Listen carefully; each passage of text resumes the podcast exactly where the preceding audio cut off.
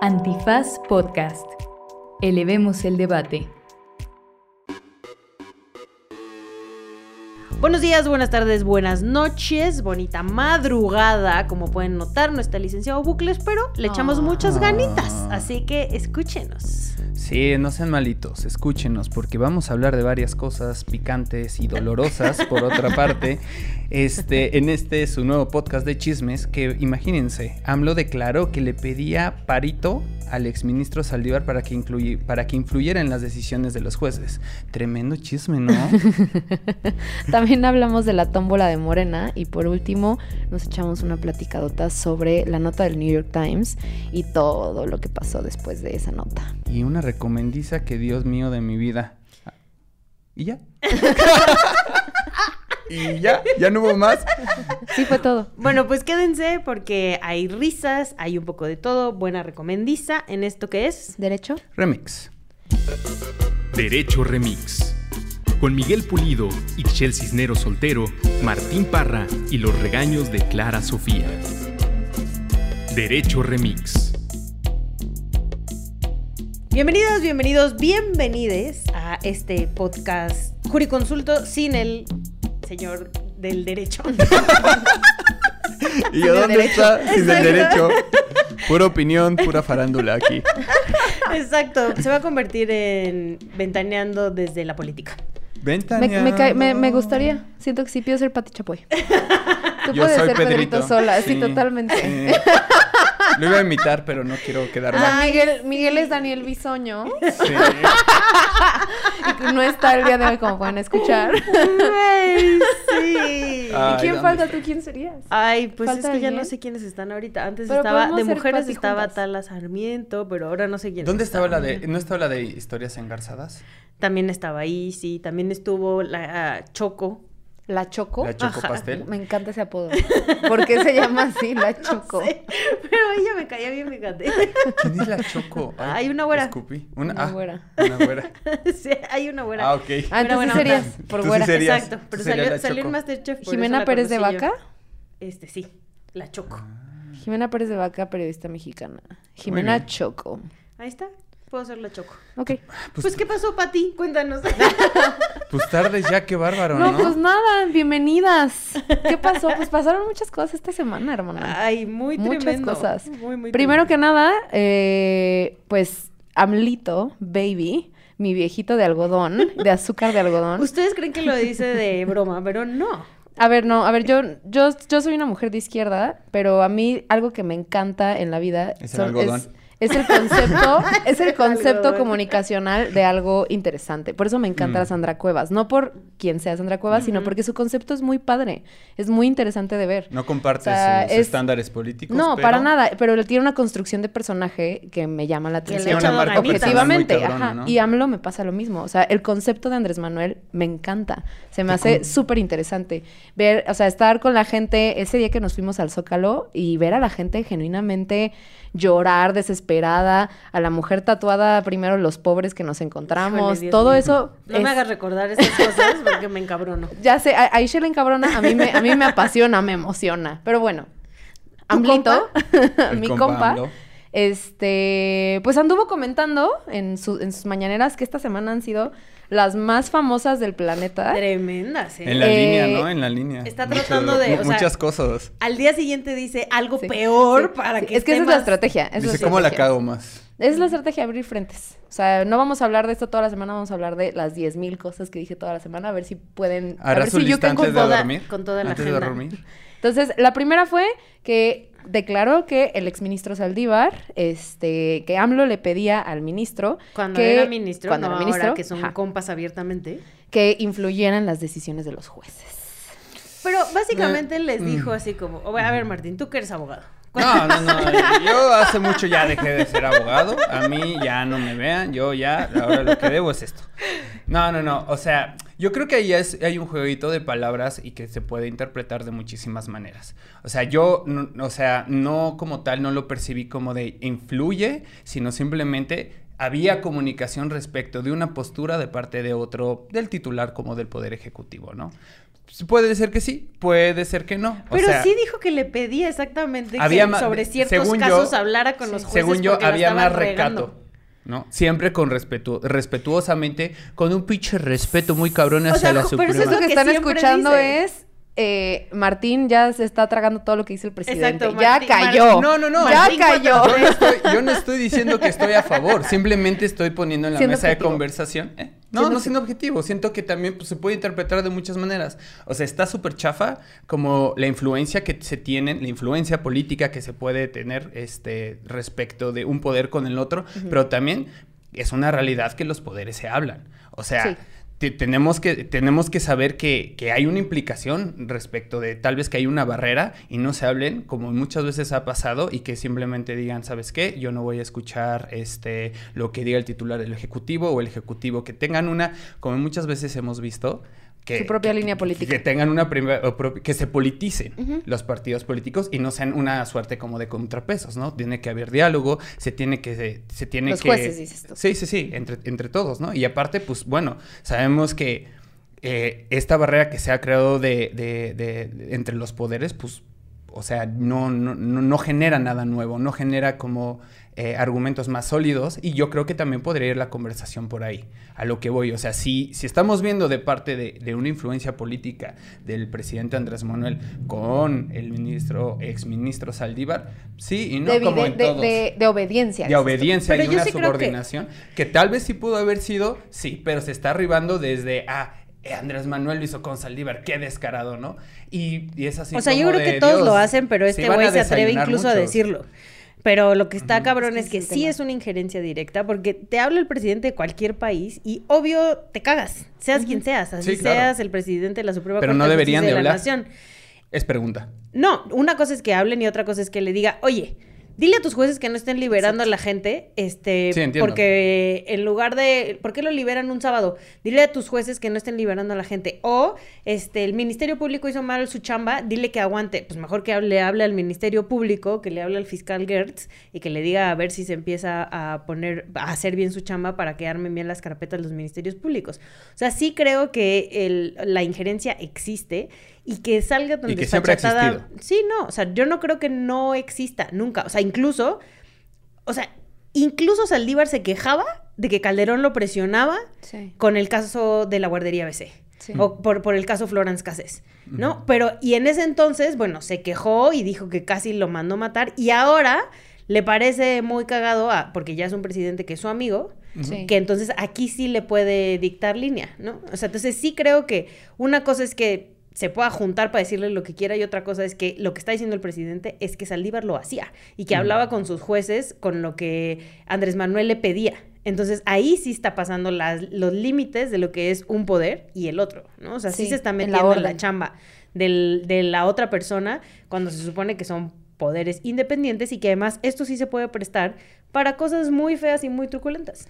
Y que además ya sabemos que justo es muy probable que sí, porque pues al final Saldívar sale y se va a Morena. O sea, no sale y dice como, bueno, ya muchas gracias, va, yo soy juez y soy independiente y a mí nadie me influye y yo no tengo preferencias políticas, sino va y deliberadamente decide tomar un partido dentro de las elecciones. Y creo que, o sea, a ver, el hecho de que tengamos a personas como Andrés Manuel ahorita en el poder, que fueron activistas en su momento, que fueron líderes, este, líderes políticos súper importantes y que han tocado eh, sus ideologías y sus pensamientos a muchísimas personas, obviamente es impensable eh, decir que nadie en el gobierno va a pensar como Andrés Manuel o va a querer la aprobación de Andrés Manuel. O sea, esas cosas pasan y eso a mí se me hace normal.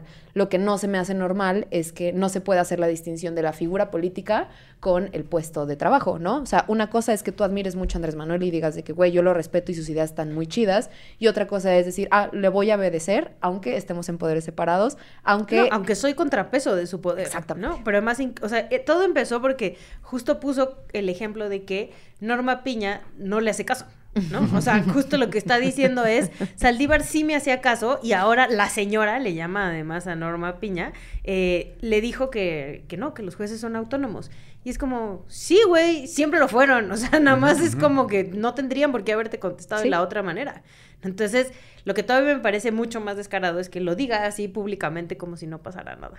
Pues yo creo que también, o sea, es que suena, es que a mí, yo, yo vi la conferencia nuevamente para esto y se me hace como que sí, puede, o sea, está súper mal por el contexto en que lo dice y sobre todo el momento político en el que estamos aquí en México, en donde pues obviamente se va a crear y ahora sí que nos vamos a distraer, tienen estas conversaciones, pero a final de cuentas pues también puede ser como un error como también de interpretación, no digo que esté bien lo que está haciendo, para mí también me parece súper eh, cuestionable como la forma en que dice que esta señora no le hacía caso y pues si lo ves en la literalidad de las cosas, pues ¿de qué te va a hacer caso, no? Que no es lo mismo a tener un diálogo este político respecto, no sé, como de, a ver, va a haber una sentencia que, pues bueno, es, es, es, es, es muy bien sabido que que hay varias secretarías, que, que, la Secretaría de Gobernación, la Secretaría de Hacienda o los titulares de esa secretaría se han acercado a los jueces, a los magistrados, a los ministros, nada más para saber, bueno, no nada más, pero como, no sé si como consejeros como tal, pero sí en una, teniendo una injerencia más técnica respecto de lo que implicaría para el país esa sentencia, que es lo que a mí me gustaría que tuviéramos también como en, el espectro de que esas cosas sí pasan. Si hay pláticas, se sabe que el Poder Judicial se, se sienta a comer con el titular del Ejecutivo dos semanas, dos veces al año, o sea, es bien sabido eso, ¿no? Pero eso no tiene que ver como, pues que, que sea con un objetivo digamos, no hay que politizarlo en ese aspecto porque sabemos, o sea, no son adversarios. Aquí no, el Poder Judicial no es un actor de posición, es el controlador, pero el en controlador este de la ley sí y de la adversarios Constitución. y gracias al presidente. Sí, lo son, pero no deberían de serlo. o sea, yo pero creo el que, que, lo se que los ha echado al hombro es el presidente. Sí. O sea, quien les quien los considera sus adversarios desde que no está Saldívar en la presidencia es el presidente. Entonces hay que seguir con esa narrativa en donde son como que, que a lo que voy es como que son este, eh, eh, este esta oposición como tal del uno del otro. Pues no, lo que Son yo un creo. contrapeso, no es sí, son un contrapeso. pero es un pero la actuación de ambos, de, de ambos poderes están, este, están viendo como oposición. Pero es que justo es, ese es, es- o sea, justo ahí está el detalle. Una cosa es que sean contrapesos Como y otra cosa es que sean oposición. O sea, Claro. el, el- el Supremo no es oposición. Sí, o lo sea, una oposición es este quien políticamente está en contra de una mayoría, ¿no? O de Sí, quien sí, sí. gobierna, del- de este, ajá. Entonces, ahorita la oposición en este caso sería, no sé, la derecha, los conservadores, etcétera. Que Andrés Manuel quiera poner en la ¿Quiénes misma serán? canasta a los conservadores con todas las personas que están en contra de él, a mí se me hace súper peligroso.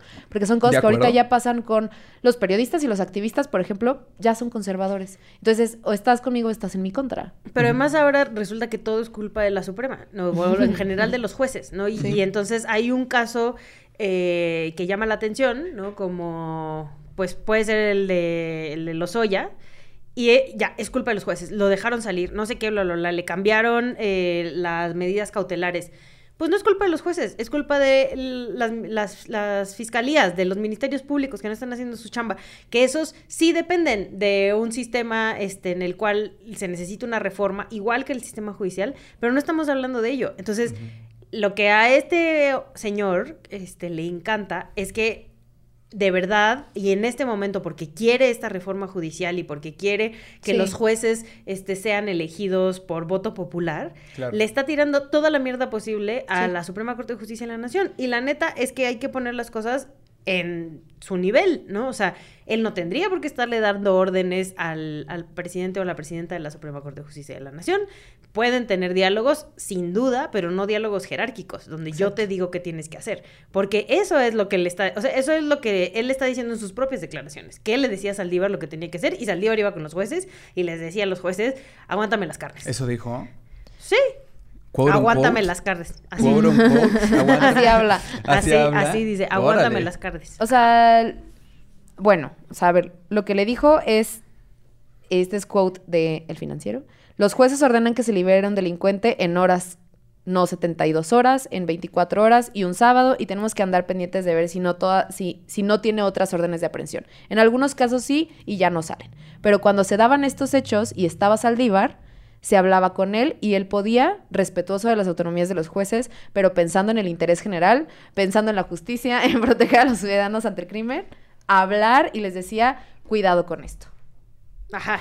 Y- Eso no es una cosa jerárquica. Eso No, no, no, no. es Saldívar, a ver, Obviamente, enmienda la, o- o- enmienda la plana. Obviamente si es como de usa su poder, sí, lo entiendo. Y también Saldívar con Está los jueces, usando, ¿eh? y sí, Saldívar con los jueces, pero a lo que voy es como de Es que también lo puedes interpretar como que él decía, es que suena súper chafa lo que voy a decir, porque parece que estoy a favor de AMLO. No, lo que voy es como de que el discurso no es de la... des- debería de transformarse de la desacreditación a lo que realmente está pasando y cómo se están tomando las decisiones en este país. Son decisiones jerarquizadas. ¿Por qué está pasando eso y para qué está pasando esto? Pero no de que son, este, de que, ay, el Poder Judicial me está viendo feo. Crearon barreras, ya no me están haciendo caso, porque ahí es donde la banda se está, se está, bueno, se está yéndose por esa tangente, ¿no? En donde están viendo que hay un compadrazgo, bueno, no sé si esa sí quepa esa palabra, pero a lo que voy es por qué se están tomando estas decisiones de esa forma. Pero toda esa narrativa la creó el presidente. Ah, no, sí, pues, pues qué chafa, ya no le hagan caso. No voten por él. Bueno, gracias. Martín. Bueno, chao. Tienes toda la razón. No, Gracias, no, se no. acabó. Martín, presidente. Ah, sí, Martín 2026. Ya no le hagan caso. Presidente de la Suprema. Nah.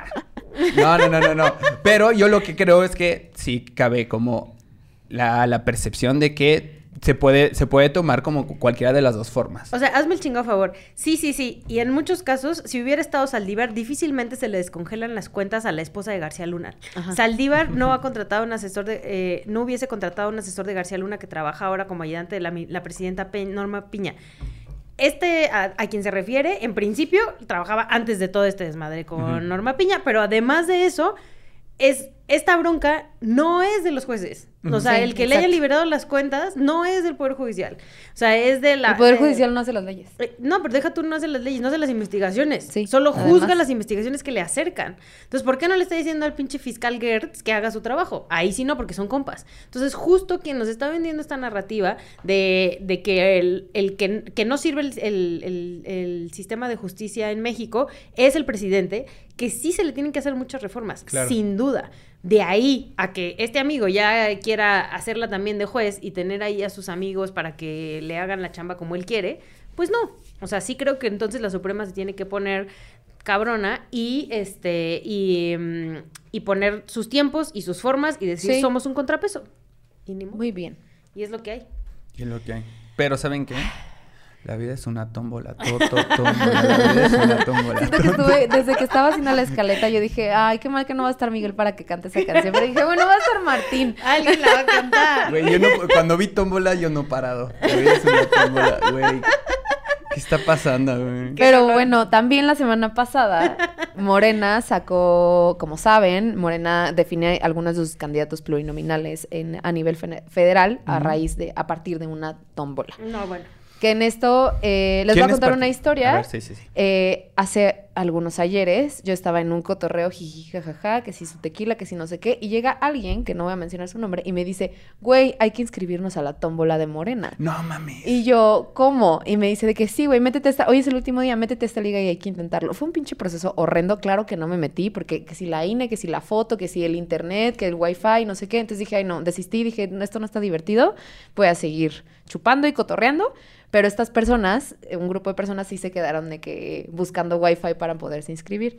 Este, así de abierto es, este, es- esta cosa, ¿no? Quien sea se puede meter. Y tan quien sea se puede meter que da la casualidad que justo quienes o sea- quedaron, quienes salieron en la tómbola son, por ejemplo, José Ramiro López Obrador.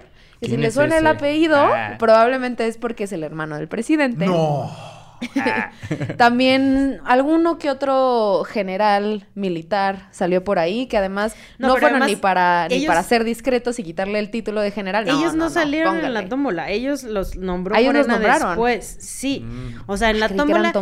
Es que en la nota, en la noche sale esta tómbola, ¿no? Donde está el Fisgón, el caricaturista que ya muchos de acá conocemos, que además es bastante cercano a la 4T. También sale el hijo del gobernador de Tamaulipas, sale, como bien dices, el hermano del presidente Andrés Manuel López Obrador. Esos personajes son los que salen en la tómbola, ¿no? Entonces, pues todo el mundo así como, ¿qué pedo con esta tómbola? Además, qué raro que hayan salido. Cuando estaban haciendo la rifa, además, así del número 425. No, nadie lo tiene, nadie lo tiene. Entonces, eso, o sea, así, de verdad, Sí, sí, sí. de verdad, de verdad, parecía peor que bingo este, en la iglesia del pueblo de Minana Lidia.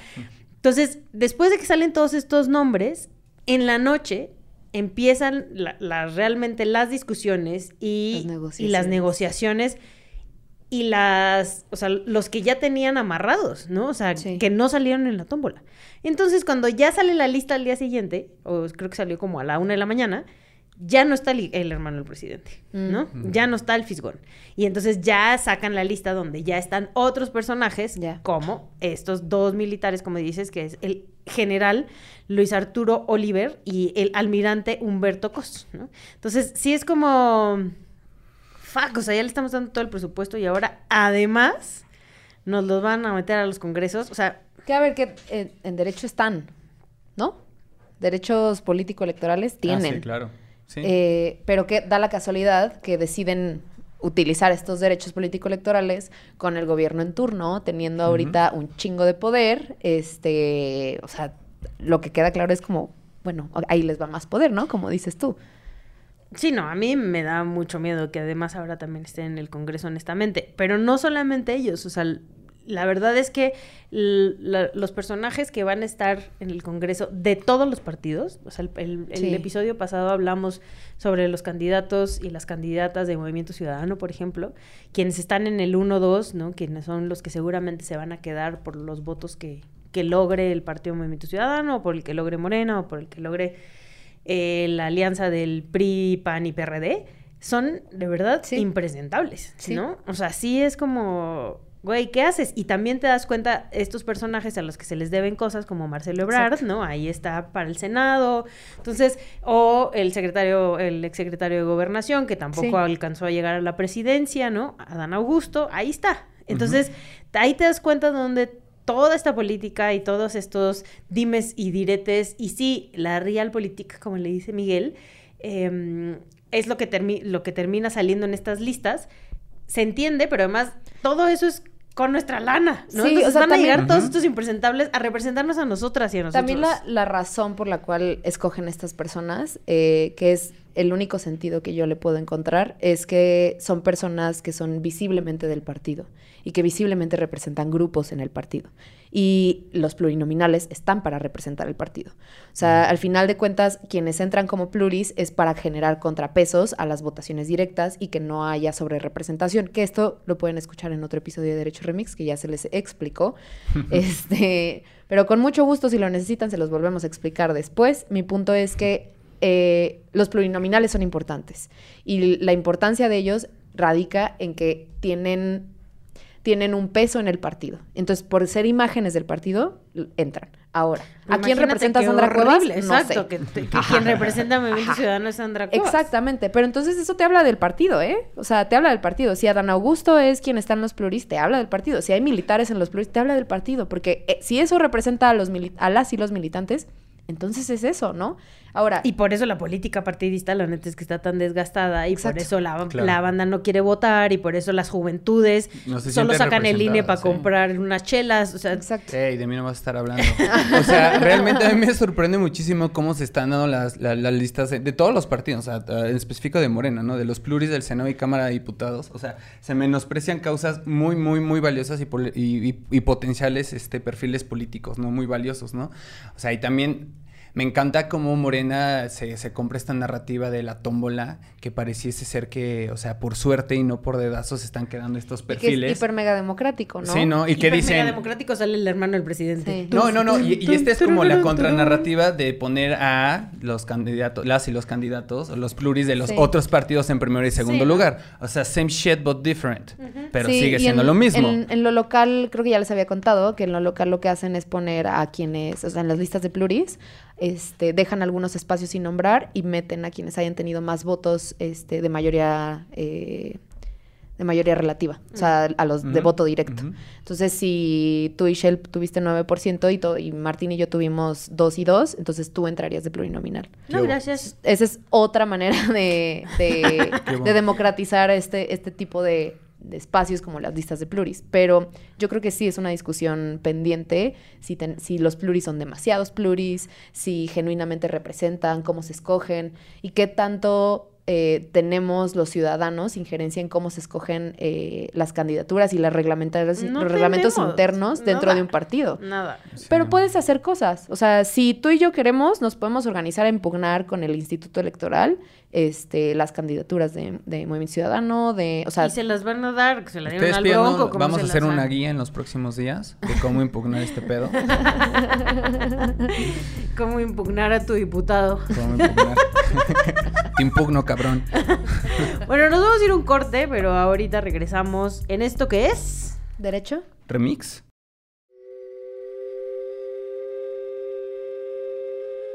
La Corriente del Golfo Podcast y Antifaz presentan La gente que pone su vida para proteger una causa está llena de esperanza, aun cuando todo a su alrededor parece estar en su contra. Son estas personas que no se dejan despojar, las que corren el riesgo de ser perseguidas, criminalizadas o incluso asesinadas. Esta es la historia de mujeres que se han organizado para luchar por ellas, por sus familias, por sus comunidades. Y con todo ello, los equilibrios naturales de la Tierra. Y hablamos con ellas en sus países, que son los más letales para defender el territorio. México, Honduras, Colombia y Brasil. A nombre de mis ancestros, a nombre de mis ancestros, yo compuse este homenaje, recordándole la era de aquella bullerenguera. Soy Alice Braga y esto es Las Guardianas. Regresamos aquí a su podcast favorito y de autoayuda con un tema que en verdad me hizo ir de un lado a otro en la Ay, noche. Dios. No me dejó dormir por varias noches y tuve que tomarme varios tecitos antes de dormir. De, ¿De tila? manzanilla, de tila, ajá. Hasta que ya no aguanté más y dije, y ustedes me perdonarán, me perdonarán por el francés, pero dije, ya estuvo suave. ya estuvo suave. O sea, vas a compensar lo chaborruco de Miguel. No, Ahora vas así a ser soy, güey, nomás que me censuran. me han censurado varias. Libertad de expresión. No. Este, bueno, no. eh, ¿Y de qué tema estoy hablando? Ustedes se preguntarán. Y yo ¿De les voy a decir de la nota del New York Times respecto a las declaraciones en la mañanera de Andrés Manuel López Obrador. No, fue- La nota era sobre una Ajá. supuesta... este, Vínculo de Ah, Andrés Manuel. un supuesto vínculo, pero sí, exacto. Con el exacto. narcotráfico, o sea, que hay un supuesto vínculo de con el tráfico. financiamiento. Sí, gracias, lo, lo, lo formulé muy mal, pero de todos O modos sea, no me que era una dormir. investigación en Estados Unidos que, eh, que sí existió, ¿no? Que eso también ya es verdad, sí existió existe, para sí. posible financiamiento eh, de la campaña del presidente Andrés Manuel López Obrador Por, el crimen 2018, organizado. ah, Exactamente. por el crimen organizado. Exacto. A lo que, eh, pues bueno, hubo una, un, un episodio en la mañanera, que digo, ya analizaremos todo íntegramente, en donde pues André- Andrés Manuel exhibe, pues sí, como... A la reportera. Número telefónico, O sea, en principio. ¿quién es la reportera? Habla de esto diciendo que es una calumnia, pone la reportera y pone su teléfono. Pone su teléfono. Y lo preocupante es que cuando lo van enfrentando posteriormente respecto de la filtración de un dato Que eso tan fue al día sensible, siguiente, ¿no? que eso fue al día siguiente, Otra periodista, por cierto. Otra periodista, creo que era de Univisión, no me acuerdo del De nombre. de esa. Telemundo. De Telemundo. Telemundo. Bueno, pues ¿qué le dice? No, pues- Jessica Cermeño, de Univisión. Sí. Oh, ¿Sí? ¿sí? O de Bueno. Telemundo, bueno, una de Ahorita, Telemundo. ahorita lo verificamos. Pero sí es Jessica com. Cermeño, estoy segura. Bueno, pero es de alguna tele. Entonces, lo que pasa ahí y lo que sí me, se me hace sumamente preocupante es como independientemente de si el rigor o los datos o lo que sea por parte del New York Times, no vamos a cuestionar el rigor periodístico. Pensémoslo por un lado, ¿no? De, en donde ellos dicen, bueno, hay una investigación por probables o posibles este, financiamientos por parte de, de- los cárteles a Andrés Manuel. Él lo considera una calumnia y considera eso su estandarte moral para la filtración del número telefónico y donde le preguntan, o sea, ¿es suficiente hacer una investigación para que usted después filtre algo?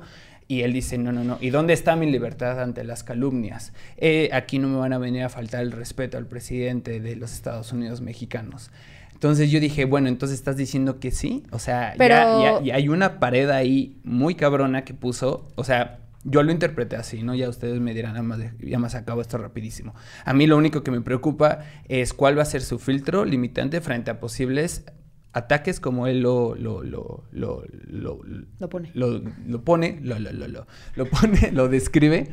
Este, y cuál va a ser el límite como de, a mí, a mí se me hace como una, este, No, pues va a sacar el teléfono de todos sus supositorios. de sus dos supositorios y es como cuidadito, cuidadito con lo que hagan, porque si Pero además hacen no esto de solo el forma- teléfono, o sea, justo en alguna ocasión Martín platicábamos del tema de Samir, ¿no? Cuando fue este Exacto. a Huesca a decir que eran un- los opositores este que, que se estaban oponiendo, ¿no? al desarrollo y no sé qué.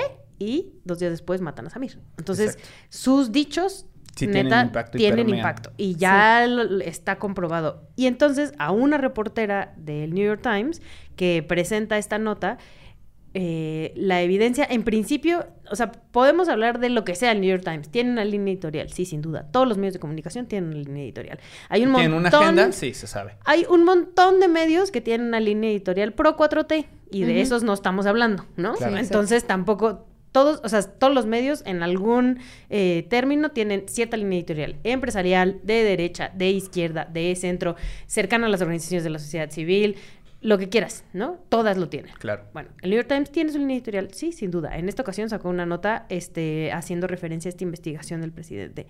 El presidente está violando la ley. Y al día siguiente, cuando Jessica Cermeño le pregunta que si lo volvería a hacer y dice que sí, está, y además dice, vale más mi palabra y, y mis actos morales que la ley. O sea, ya es como, güey, neta, por favor, ya que O sea, él- sea. él lo que dice es que la libertad está por encima de la ley. Así es. O sea, él lo que está diciendo ahí es decirte, eh, la li- o sea, que hay principios que son mucho más importantes que cualquier reglamento o cualquier bla, bla, ¿no? Hazme Para él, chingado su favor. lógica es eh, decir, básicamente lo que está diciendo es, está prohibido prohibir. Pero además, ¿para qué pone el teléfono de ella? ¿Para O que sea, la lo jodan? hace con la Exacto. y La ventaja. libertad de De- qué? del ¿Qué tema de la mañanera, para- del tema de esa mañanera, a mí me gustaría hacer una precisión y es que el güey, el güey, perdón, Andrés Manuel, André- el presidente lo que hace antes de, de hablar con la periodista as- da un contexto histórico de por qué el tema del New York Times eh, podría ser calificado como inter- intervencionismo, porque es algo que ya han hecho muchas veces antes, bla, bla, bla. Ahora, que yo diga que esto, que esto significa que está bien que publique el número de teléfono de ella. Número público, no, no está bien. Principalmente porque él no sabía que era un número público. No fue la manera en la que él se defendió este, para decir que, eh, que, pues, que, que lo publicó. La manera en la que él se defendió fue diciendo, está por encima este, de la ley mi libertad.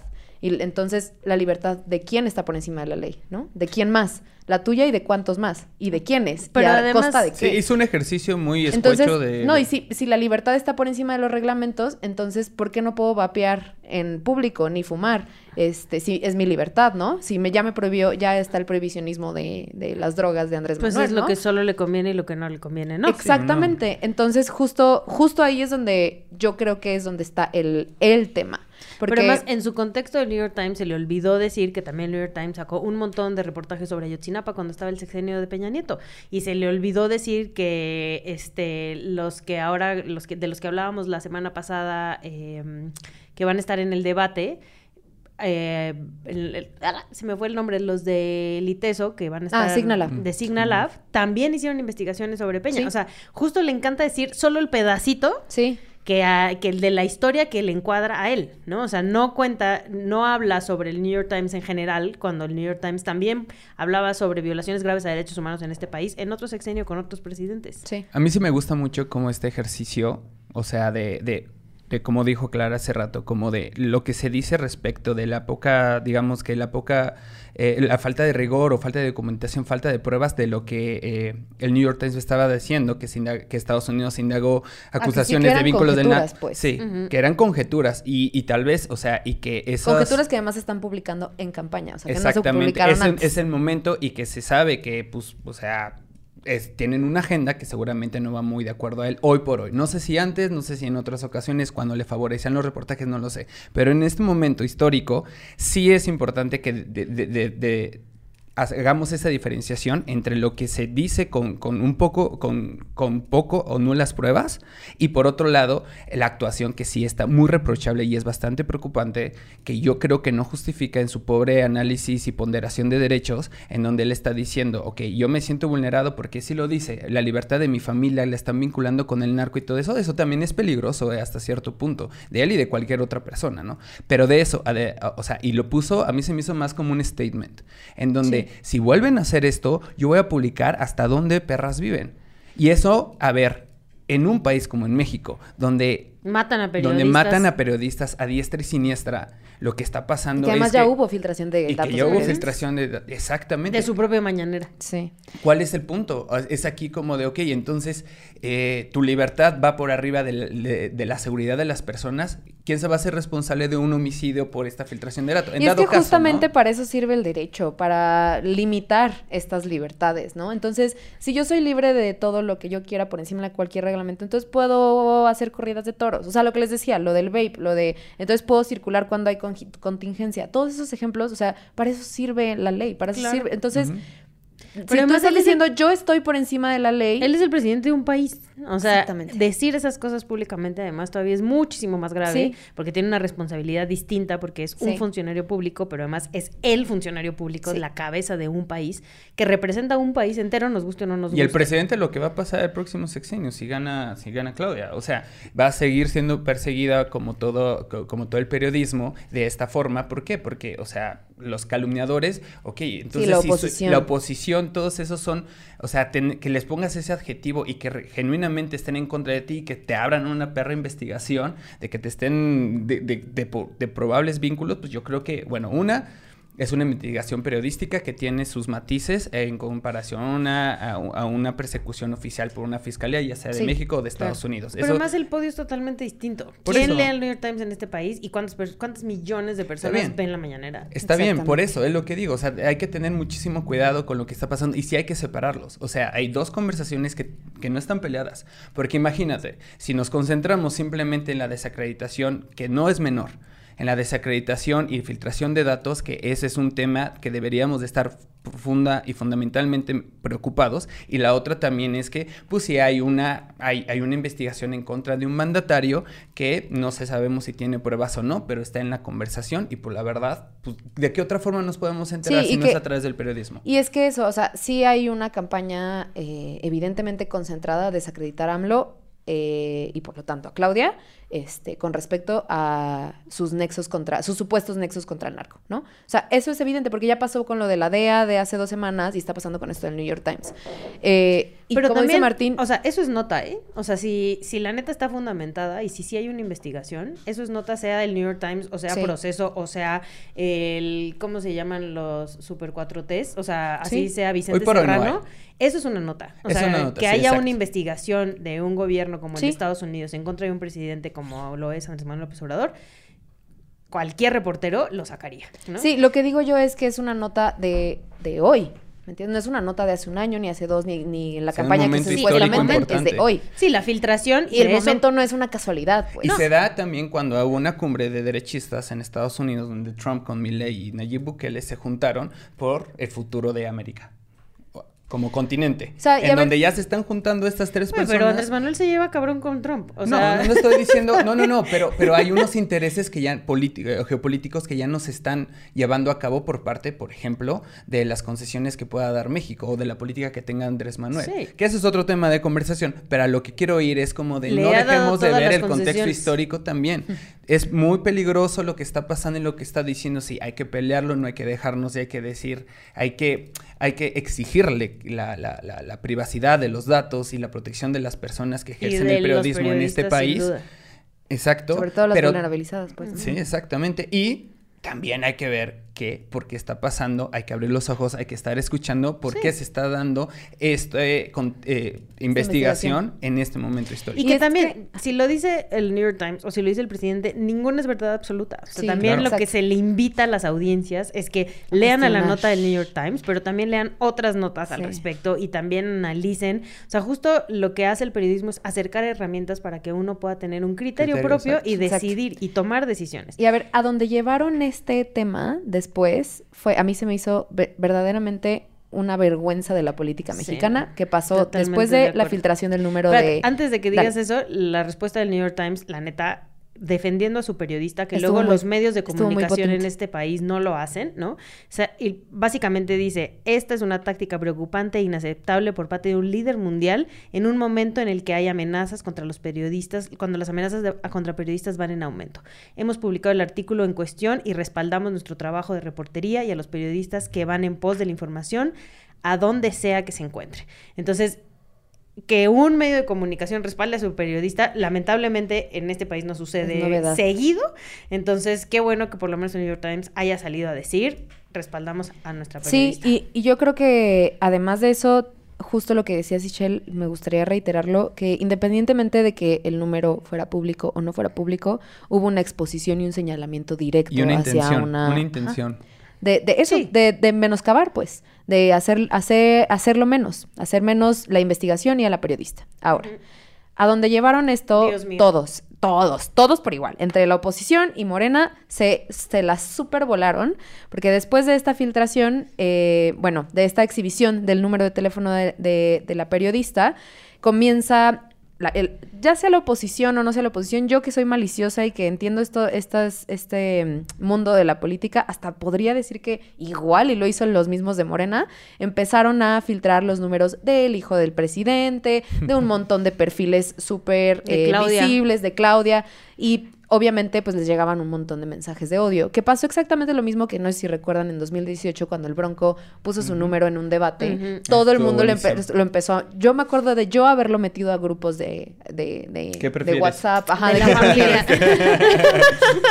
a grupos de WhatsApp, o sea, estas cosas pues pasan, obviamente exhibes un número y, y a ver, cuando yo trabajaba en política también, yo tenía un número público y ese número se iba a llenar de mensajes, así funciona esto, pero justo los ataques, la violencia, Y después sacan el de Xochitl. el de Xochitl y Xochitl felizmente dice de que, ay, si no lo tienes ahí te va de nuevo, jijijijiji. Ay, Dios. Pero, o O sea, sea, en serio, como pleito de chamacos. Como Desviar- pleito de niños, exacto. O sea, ya ni siquiera. la intención. Exacto, Es la porque ya ni siquiera tenía un sentido el pleito. O sea, ya no era el tema de la. de Se acabó el tema de New York Times, se acabó el tema de que Andrés Manuel exhibió a una periodista, se acabó el tema de que dice que por encima de él la ley chinga su. Perdón. La ley no. Este. Se acabó. Se acabó el Ahora, tema del, de, el tema de es. la, de la investigación de Estados Unidos contra el crimen organizado. Exacto. Ahora el tema es que. Vamos a escribirle a nuestros políticos famosos para mentarles la madre. Exactamente. Sí, no, yo sí les voy a tengo Y un par de esa es preguntas. la estrategia de comunicación de gente como Andrés Manuel. Esto que pasó. Sin ¿Y duda. qué vendrá más? Dios no, mío de mi pues vida. esperemos que no mucho. Ah. Esperemos Ya- que ya, que, se acabe. ¡Ay! ¡Ay! qué tonta. Sí, no. Primero de marzo empiezan las campañas. Pero ya, por favor, que sea junio para que ya. ¿Pa' qué Ya, no? compa. Sí, no. pero Lo malo bueno. de que llegue junio, el agua. Pero bueno, ya luego hablaremos de ese tema. Háblanos, Martín. No, no, no, agua. ya me, ya me quiero ir, ya tengo hambre. Ah, no, ya acabo de comer. Ya casi son 4.20, ya vámonos. Sí, es cierto. Bueno, a ver qué traen para la recomendiza, pues. Yo me gustaría recomendarles este un álbum que acaba de salir que sí tiene que ver con todo esto porque habla mucho de temas de todo el coso tema latinoamericano, de toda la onda latinoamericana de revolución y resistencia. También tiene canciones de este de Palestina, tiene este canciones que hablan de temas de localismo, de este orgullo, de raíces, etcétera. Y es el nuevo álbum de Residente. Este, Oh. que Que tiene una está canción con Cristian Nodal. tiene una canción que está Buenísima. buenísima, así, buenísima. El disco se llama Las Let, el disco, güey, tengo 40 años. El álbum Ay, ay, se ay. llama Las letras ya no importan. Tiene, de verdad, yo si lo van a escuchar, mi recomendación es que lo escuchen de principio a fin, no en, no en aleatorio, así, porque tiene un orden exquisito. Tiene una manera de mostrarte historias buenísimas. Y mi, mi canción favorita, y díganme ustedes aquí en los comentarios de Spotify cuál es la de ustedes. La mía favorita es la de Problema Cabrón con Woz y la de Cerebro con Busta Rhymes. Wow, así, la de Cerebro me explotó la cabeza. Escúchenla. ¿No, está, ¿No sale ahí la de muerte en Hawái? No, mi amor, ya fue. Esa ¿Ya, ya, fue? Madre de Dios. Bueno, yo les traigo un par de recomendaciones que, digan, que van a decir, Dios mío, qué buena recomendación. Así, Y Dios si, mío. y si les gustó, mío. ya Y sí. comenten qué buena recomendación. No, la primera es una película eh, que se llama, no, perdón, y perdón si lo pronuncio mal, Nayad, Niad, Nayad, N-Y-A-D. N-Y-A-D, que es una película biográfica de, de esta atleta, de maratonista de agua, que pues sí, que nadaba un chingo. pues güey. Ah, bueno. Y pues De- nada. de- que es la historia de cómo a- después de los 60 años, Ajá. después de intentarlo cuando tenía 28 años, de, de nadar de, eh, de Cuba a Miami, que son más o menos 140 kilómetros, no, 120, que son 100 millas más o menos. Checa nada más. Este, eh, chica, nada más, sí, puede ser.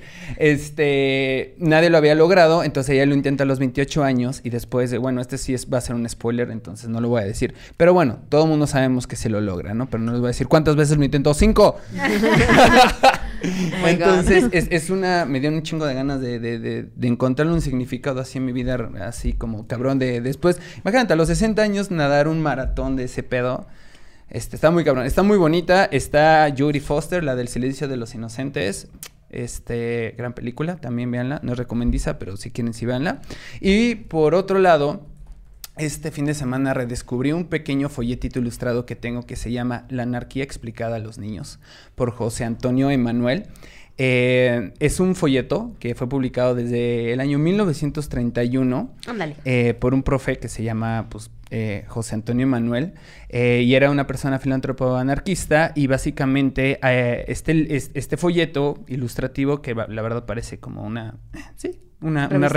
revistita, ajá, apela a que eh, a todos los lectores, a todas las personas lectoras de todas las edades, tengan esta voluntad de promover una educación literaria en la que se destierre todo fanatismo y opresión.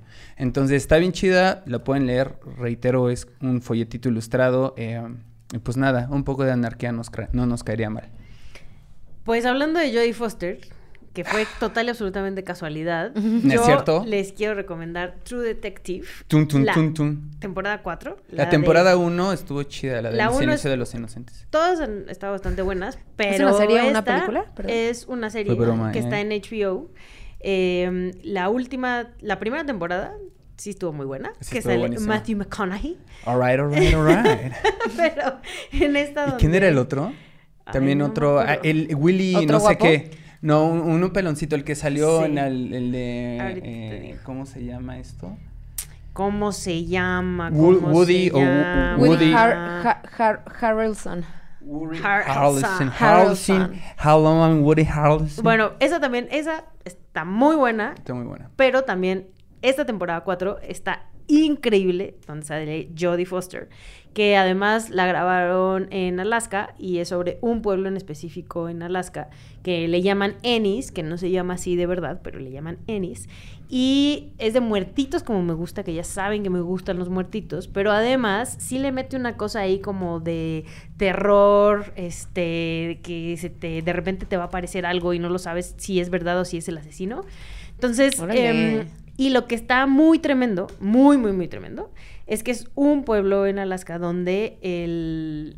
hay mes y medio que es de noche, 65 días creo. Entonces todo ocurre de noche, entonces no sabes Mm. si ya tienen que ir a dormir, si se están desvelando, si ya es de día, si qué sea, es de vampiros. Entonces, no es de vampiros, pero...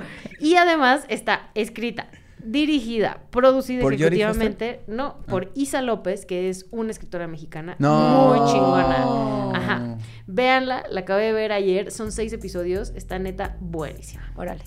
Y vean va. todo True Detective, ¿sí o no? Sí, o no, sí, todas las temporadas Sí vale están muy mucho chidas. la pena. Sí, sí, sí. Y este, Órale, va. Y pues ya, vámonos, ¿no? Pues ya, vámonos en esto que es... ¿Derecho? Remix. Derecho Remix. Con Miguel Pulido, Ixchel Cisnero Soltero, Martín Parra y los regaños de Clara Sofía. Derecho Remix.